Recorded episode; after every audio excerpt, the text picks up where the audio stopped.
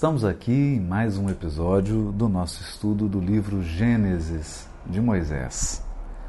No episódio passado, nós comentávamos sobre o diálogo entre Deus, Adão, depois entre Deus e Eva, nessa linguagem profundamente simbólica do Velho Testamento, dizendo que esse diálogo, na verdade, se processa na intimidade da nossa consciência.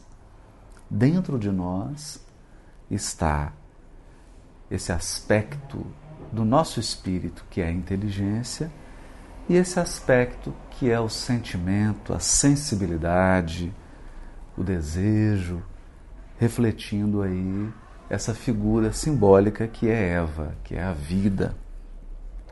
É. Comentávamos sobre o processo de afastamento, de proximidade, e agora vamos ingressar no campo das consequências, da materialização das consequências. A decisão foi tomada, a escolha foi feita, o homem optou por seguir um projeto que é o projeto da serpente, afastando do seu caminho aquela proposta divina da evolução através da docilidade, da evolução pautada na obediência e na resignação, e faz a opção, que é a opção da serpente, de uma evolução sustentada pelo egoísmo, pelo orgulho, pelo personalismo, numa proposta quase louca em que a criatura pretende opor-se ao Criador ou ocupar o lugar que é do Criador, que é esse lugar central da evolução. E, naturalmente, com a sua fragilidade, esse ser humano não consegue sustentar os amplos aspectos que a vida apresenta, os desafios, as dificuldades, e nós vamos ver aqui numa linguagem é, profundamente simbólica qual a consequência prática da vida material, é, da vida corpórea, a partir dessa opção. O interessante aqui é que nós somos convidados a fazer um raciocínio de trás para frente. Como assim? Vamos lá. O autor do texto bíblico, ele toma da vida cotidiana elementos práticos, elementos que são naturais, e procura voltar às causas ou fazer uma pergunta. Poderia ser diferente? Então vamos lá, vamos fazer esse raciocínio ele olha para o processo de chegada do ser à vida material, que é o parto. Como se dá o parto no mundo material? Parto é um processo de dor. A mulher dá à luz com dor. É, ao menos nessa época em que o texto foi redigido, em que não tínhamos os recursos médicos, os recursos tecnológicos que nós temos hoje. Então a gente percebe que a lei de progresso já atua na Terra, amenizando esses traços que estão descritos aqui no texto. Porque hoje você tem uma, uma anestesia, uma cesárea, outros recursos, mesmo do parto natural, né, recursos de acompanhamento do parto natural, para que ele seja o mais indolor possível. Então a gente vai percebendo isso. Olha, uma seta do progresso aí, amenizando os elementos que estão descritos aqui. Mas na época que o texto foi redigido, não havia essa possibilidade. O parto e a dor andavam sempre de mãos dadas. E não raro a mulher perdia a vida ao dar à luz. Temos inclusive personagens do texto bíblico que vão dar a luz e perder a vida. Né? Isso é, é muito comum. Então, o autor bíblico está olhando para o processo de chegada do ser ao mundo material, a encarnação. A encarnação já é em si um processo doloroso. Ele olha então para o cotidiano do homem. Né? Uma terra cheia de pedras, o deserto, uma terra com espinhos, com plantas que exigem um cuidado permanente do homem, um esforço enorme no cultivo, um esforço na domesticação dos animais. Ou seja, o trabalho, o sustento, o alimento é retirado com muito suor, com muito custo. Trabalho e sobrevivência passam a estar associados. Mas será que tem que ser assim? Essa é a pergunta. É assim em todo o universo?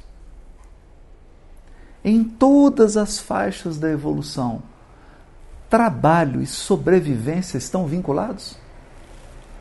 Será? Essa pergunta que o autor bíblico se faz. Tem que ser assim?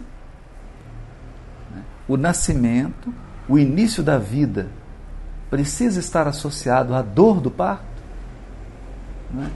A obtenção do alimento, do sustento, tem que estar vinculado ao sacrifício, ao esforço, ao suor, ao cansaço, ao desgaste.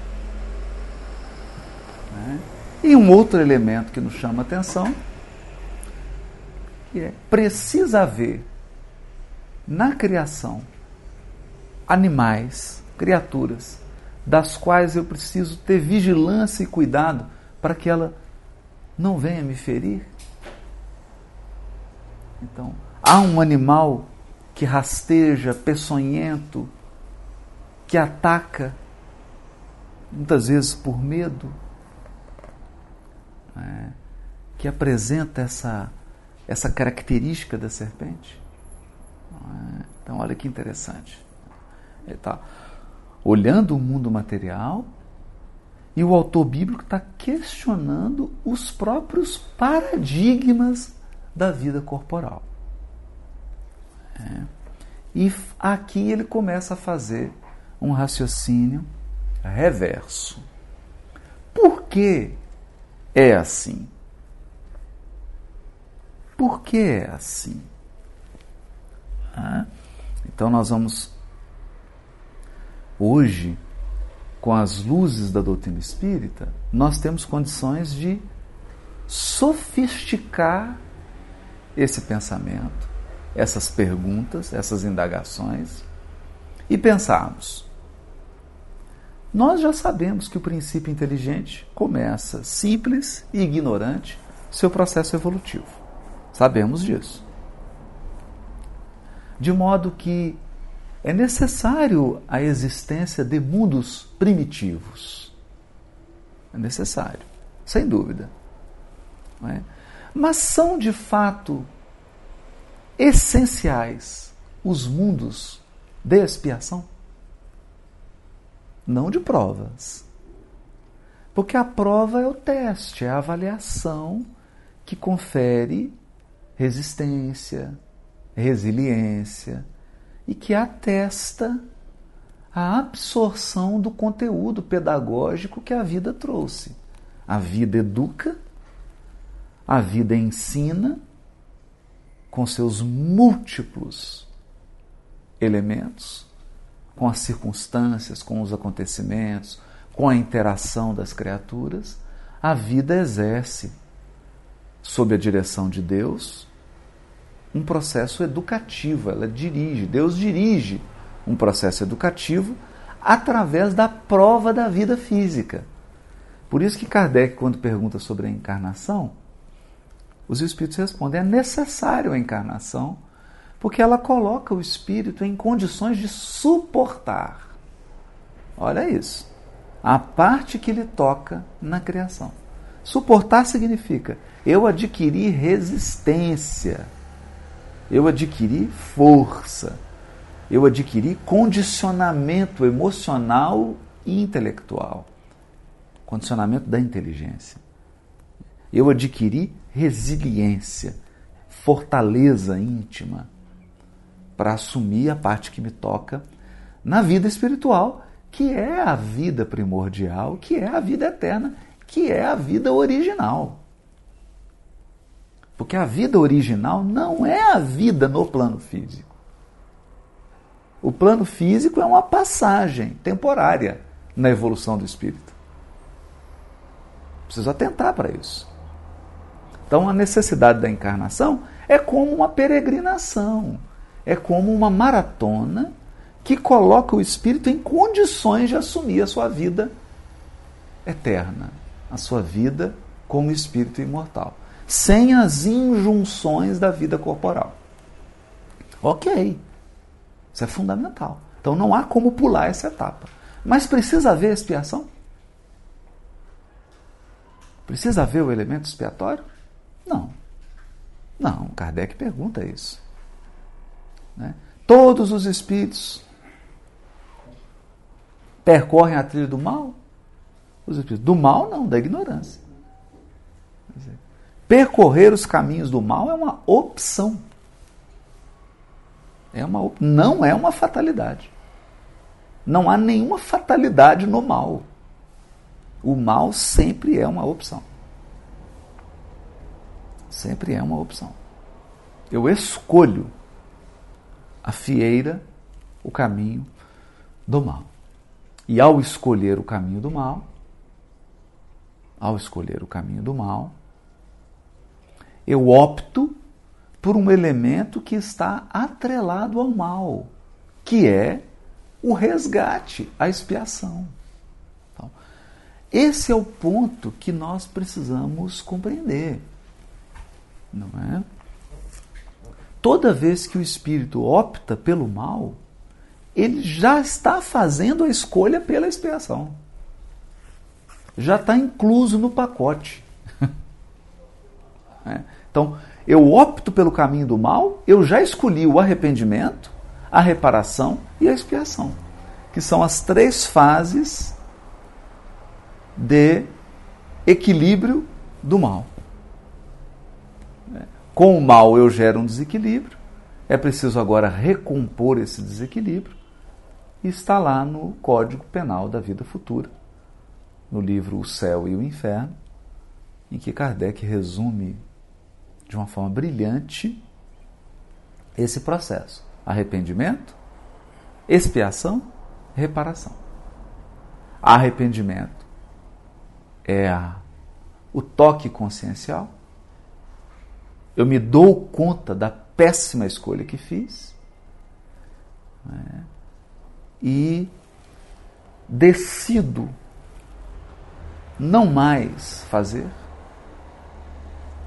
eu reparo, porque a minha escolha gera consequências na vida comunitária e na vida das pessoas que me cercam.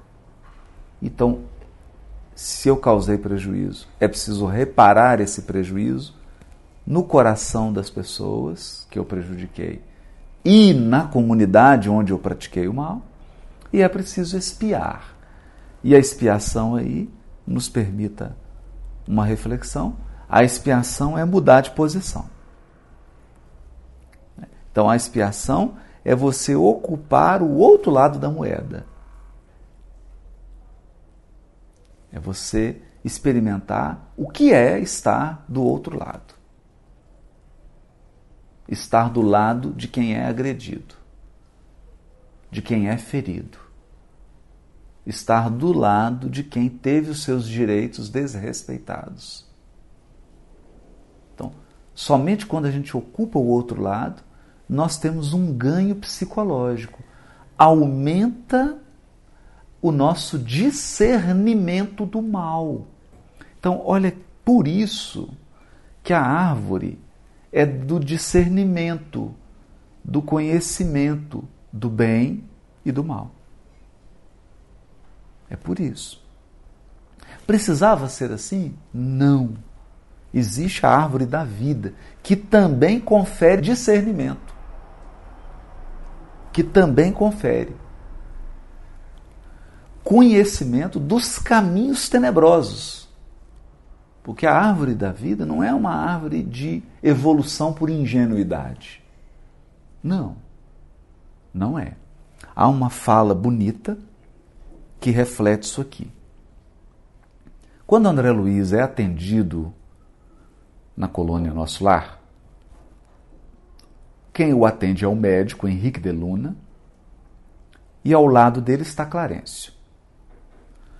E ele se assusta quando o médico diz a ele que ele havia chegado pelas portas do suicídio, do suicídio indireto, né? que é aquele suicídio fruto do desgaste imprudente do nosso corpo físico através de uma alimentação desequilibrada, é, através de uma falta de exercício, de cuidado do corpo físico, do excesso de bebida, do excesso mesmo de desgaste, de não dormir, etc, etc, do não cuidado com o corpo e dos excessos.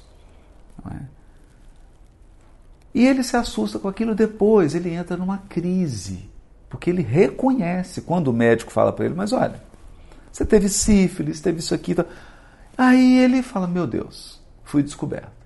E aí ele entra num choro convulsivo e Clarencio então consola ele, dizendo assim: que ele asserenasse o espírito e diz para ele: também nós perambulamos pelos caminhos que você percorreu. Perambulamos. Olha que interessante isso. Porque isso está descrevendo essa opção de comer do fruto do conhecimento do bem e do mal. É?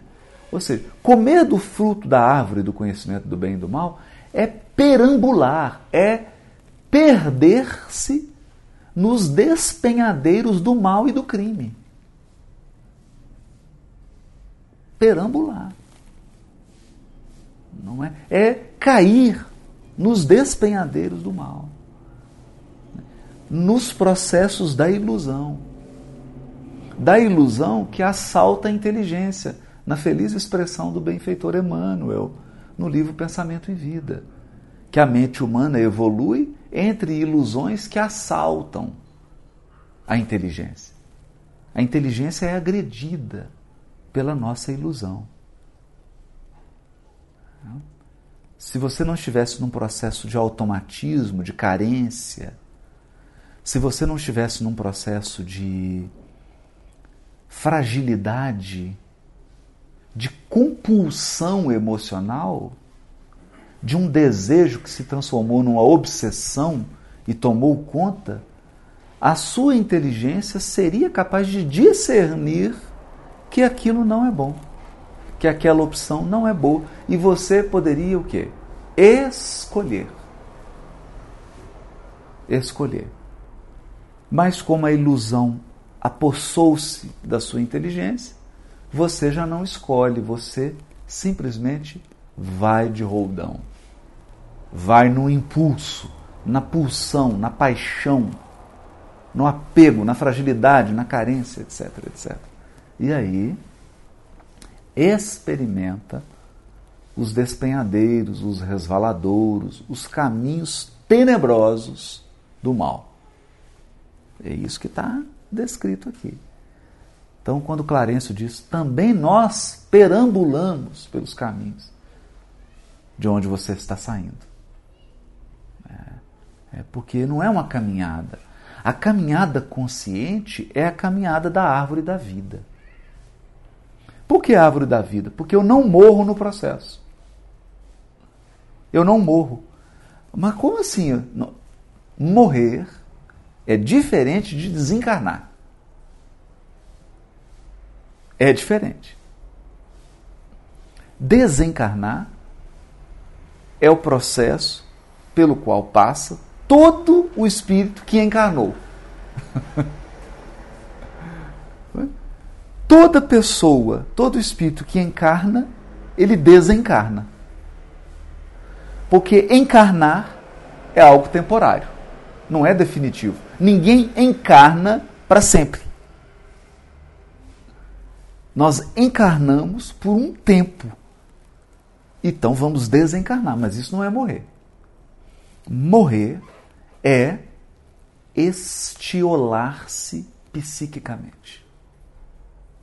Morrer é violentar-se através da violência que nós causamos ao outro.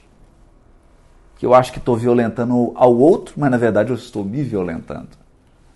Eu acho que estou prejudicando o outro, mas na verdade eu estou me prejudicando. Eu gero a morte. E a morte é inércia. A morte é perda de opção. Quando eu entro no processo expiatório, eu tenho meu livre-arbítrio tolhido, claro. Você escolheu lá atrás. Agora a hora da colheita. Na colheita, você não tem o mesmo grau de livre-arbítrio do plantio. Por isso que os Espíritos dizem: cuidado com o que você planta.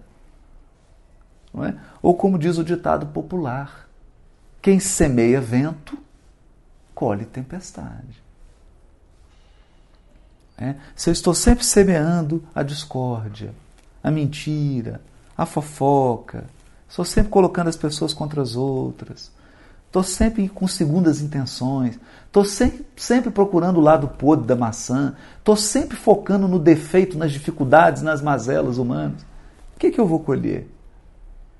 o que, que eu vou colher? Invariavelmente, eu vou colher o que eu estou buscando. Eu só vou receber aquilo que eu estou buscando. É. Então, na colheita, meu livre-arbítrio é reduzido. E isso é morte. Essa é a morte. Então, o que está descrevendo aqui, o que Deus, na linguagem simbólica do Velho Testamento, vai determinar para a serpente, determinar para a mulher e determinar para o homem, né, para Adão, para Eva, para a serpente, são as consequências. É o processo expiatório. É o processo de resgate. É o processo de morte. Por isso foi dito: não comerás da árvore do conhecimento do bem e do mal porque no dia em que dela comerdes, certamente morrerás. Certamente morrerás. É. Então é importante isso. Né? Importante nós, por que, que nós estamos estudando isso aqui? Nós que estamos engajados agora num processo de evolução consciente com as luzes do Consolador prometido, nós estamos em busca de vida e vida em abundância. Para isso, é preciso desvincular dos processos de morte. Entenda, não estou falando dos processos de desencarnação, não tem problema nenhum em desencarnar. Nenhum. O problema é morrer, que é diferente. É a morte da consciência é a morte do sentimento. Porque vida é essa sensação interior de realização, de paz íntima, de bondade, de amor, de opção, de escolha, de construção. O que nos mata não é a dificuldade, o esforço, não é. Você chega para o concertista, ele está ali com o seu instrumento, estudando oito horas por dia e ele não quer sair, não. Pergunta se ele quer ir para outra profissão, se ele quer fazer outra coisa. Ele não quer. Ele está ali com alegria, com amor, fazendo aquele esforço, porque aquilo lhe dá vida. Não é o esforço que tira a vida. É? Geralmente o espírito que foge do dever, foge do esforço, foge da dificuldade, ele já está num processo de morte.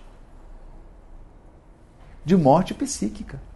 Porque a vida pede movimento, a vida pede esforço, a vida pede obstáculos. Porque a vida brilha, a vida se manifesta no obstáculo, na superação. Então, e olha que bonito isso. Então, nós que estamos buscando uma evolução consciente, evolução por escolhas, escolhas com discernimento, temos que nos afastar dos processos de morte. Quais são os processos de morte? Tem vários, mas nós poderíamos citar aqui alguns que são vitais. Né?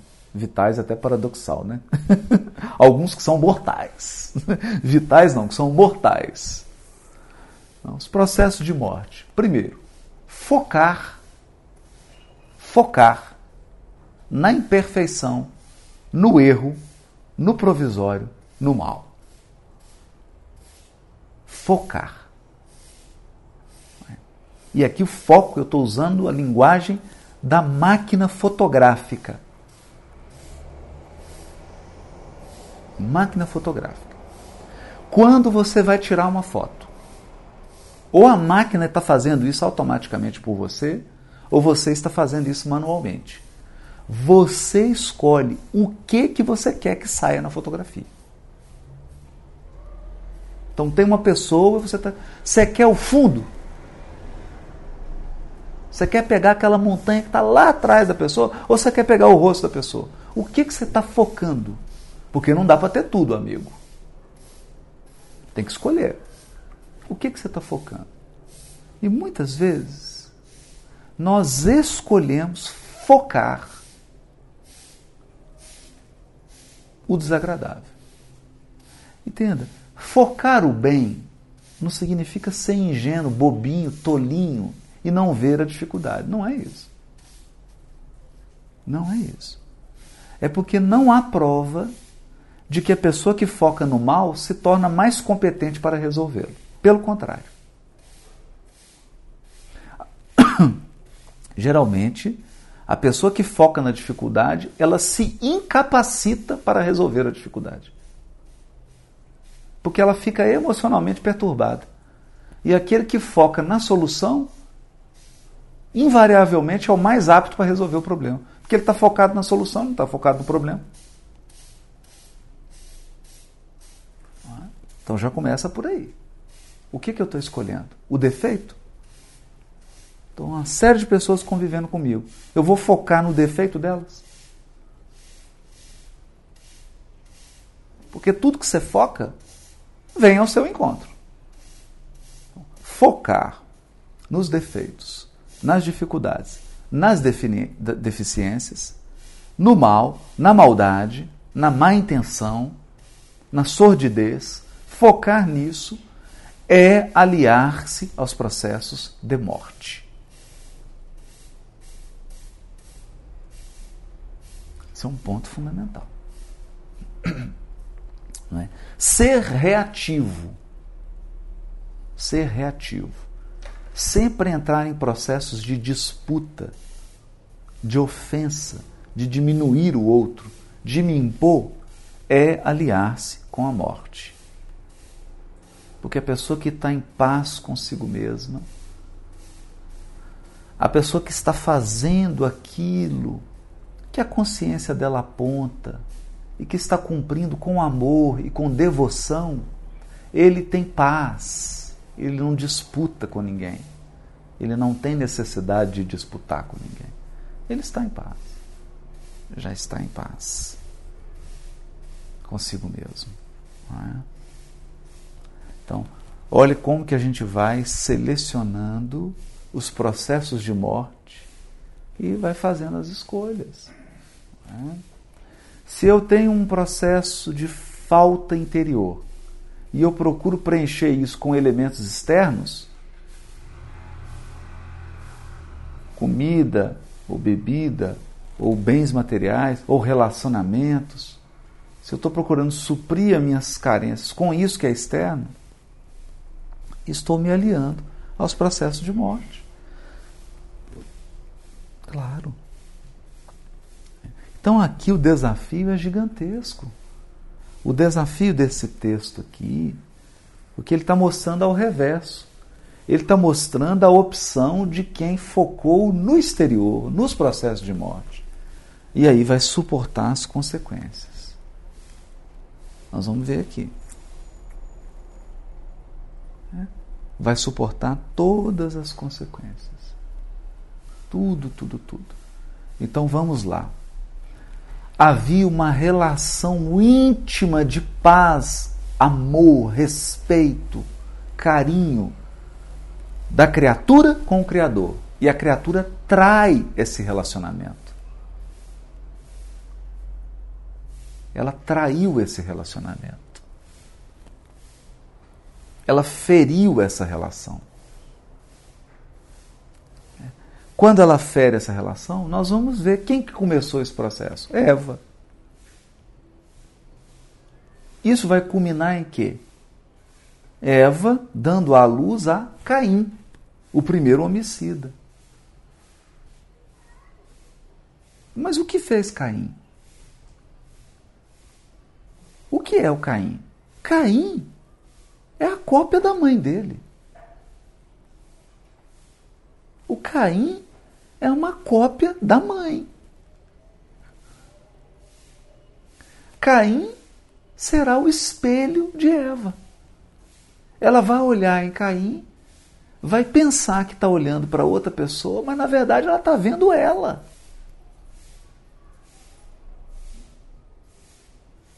Olha. Isso é forte. É forte. Porque ela optou, foi ela que escolheu. Ela poderia escolher entre a proposta de Deus e a proposta da serpente. Mas ela se encantou pelos processos de serpente.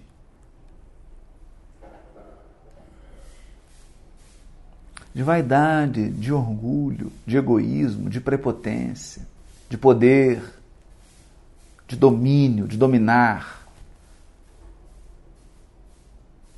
de usurpar. Usurpar. Porque a proposta da serpente é uma proposta de usurpar aquilo que pertence a Deus. Avançar na competência de Deus. É. Isso é sério. Isso é sério. É muito profundo. E hoje nós vivemos isso aí. Nesses conflitos que estão acontecendo agora entre nações. A gente percebe seres humanos se arrogando no direito de serem Deus. De serem Deus, querendo determinar sobre a vida e a morte. Querendo conduzir a vida de uma de uma nação, de uma multidão. Ou seja, usurpando aquilo que é de Deus. Isso gera consequências. E são sempre consequências de morte. E morte e de desencarnação. Porque não vamos confundir morte com desencarnação. De morte e desencarnação. Quantos estão aí desencarnando em processos dolorosos por conta da morte que foi buscada? Então o texto é profundo. O texto é profundo. Né? E o texto lida com a progressão do mal. Então, o que, que significa isso? Né? Para a gente fechar aqui esse episódio. Você planta, você tem uma mudinha, uma muda de um pé de laranja. Uma muda. Essa muda, naturalmente, veio de uma semente. Veio de uma semente. Né? Mas como não é tão simples assim, não basta você colocar a semente na cova, né? o processo é mais de, delicado. Então, a partir da semente, você chegou na muda, Aí você pega uma muda, uma muda, faz a cova, coloca uma mudinha, uma sementinha, né? Plantou. cuidou, a árvore cresceu. E então, quando a árvore estiver madura, ela vai produzir uma laranja. É assim? Não. Não é assim. Porque na lei divina, nada funciona um por um. Nada funciona um por um. É um por 30, um por 60, um por 100. Está lá no Evangelho. Há uma progressão. É uma muda de laranja e eu tenho um pé que vai produzir milhares de laranjas ao longo de um tempo. Agora, ei, escuta aqui. No mal também. No mal também. Eu venho com uma mudinha de maldade, minha caixinha de horrores, planto a mudinha, eu semeio aquela maldade, ou eu pratico um ato de maldade, aquilo não vai gerar um elemento. Não. Aquilo vai frutificar e vai produzir uma multidão de maldade. É. E se eu não tomar cuidado, eu estou com um pomar de maldade. Produzindo um por 30, um por 60, um por 100. Aí quando a criatura se dá conta, ela está mergulhada em processos complicadíssimos de frutificação do mal que ela praticou. Porque o mal também tem uma progressão. Então o que o texto quer mostrar aqui que uma decisão que parece ingênua, que é a decisão de Eva afastar a proposta divina e ficar com a proposta da serpente, isso vai ter uma consequência global. Global. Isso vai afetar o planeta. A progressão do mal. Então não sejamos ingênuos. Não sejamos. Uma escolha, uma escolha pode afetar uma família por 100, 200 anos. Aliás, tem um livro, ganhou o prêmio Nobel de Literatura, Gabriel Garcia Marques. O livro se chama 100 anos de solidão. Você vai ter uma personagem, uma escolha, um que vai afetar várias gerações. Porque os espíritos refletem-se reciprocamente. Então fica ali aquela comunidade de espíritos presa em um paradigma existencial, num modus operandi. Ficam todos ali escravos girando em torno daquela dificuldade. 100 anos de solidão, 200, 300, né, cada um. Num processo que é o quê? Que nós vamos chamar de a progressão do mal. A progressão do mal. É. E eu, na progressão do mal, nós só temos que estar vigilantes para que a gente não faça parte dela. Ainda que a nossa contribuição seja minúscula. Seja minúscula. É, nunca, nunca emprestarmos as nossas faculdades, a nossa inteligência e o nosso sentimento para os processos de progressão do mal. Porque o mal e o bem têm uma característica. Eles sempre retornam para a fonte. São energias que circulam e regressam para a fonte de onde eles foram emanados. Nós sempre receberemos de volta o bem e o mal que emanamos, que saiu do nosso círculo. Então aqui é preciso prestar atenção. Nós vamos examinar detalhadamente né, o que coube à serpente, o que coube a Eva e o que coube a Adão. E vamos perceber que a palavra fala maldito, mal dizer. Não é? Mas nós precisamos agora, nós já temos, condições de entender isso melhor. O processo aqui é homeopático. O que é homeopático? Semelhante cura semelhante. Eva buscou algo e ela vai receber algo exatamente que ela buscou. Aí você fala, nossa, mas é muito sofrimento. Mas foi o que ela buscou. Foi o que ela buscou. Ela só não tinha consciência de que era isso que ela estava buscando. Mas foi o que ela buscou. Então, no final do processo, ela vai ganhar em discernimento. Ela vai aprender a discernir o que, que é pão e o que, que é pedra. O que, que é peixe e o que, que é serpente. Vai aprender a discernir. Porque tem muita pedra disfarçada de pão. E tem muita serpente disfarçada de peixe. É. Eu lembro de um poema bonito do Casimiro Cunha, né? que no ser é, foi até musicado, a gente apresentou no, no, no litro musical, né? É, que diz assim: Espera, esperas bens neste mundo, acalma o teu coração.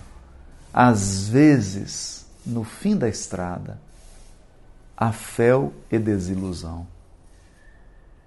É?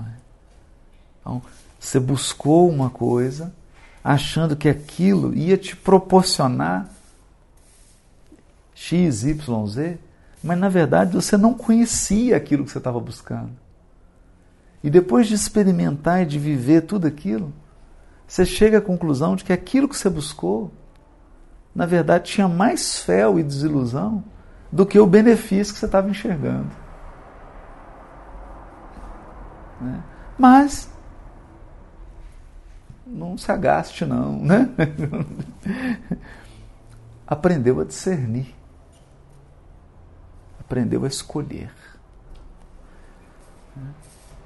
Aprendeu a optar, fazer escolhas. E isso é o processo evolutivo. Mas isso nós desenvolvemos no nosso próximo episódio. Te aguardo.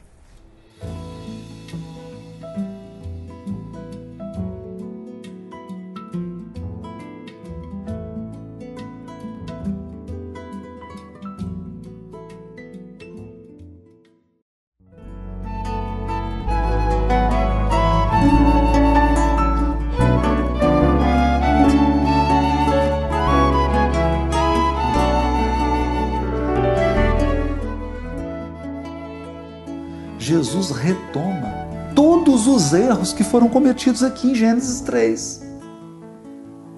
Todos os erros que foram cometidos por Eva, Adão e pela serpente. Ele retoma esses erros para corrigi-los em uma oração. Então ele começa assim: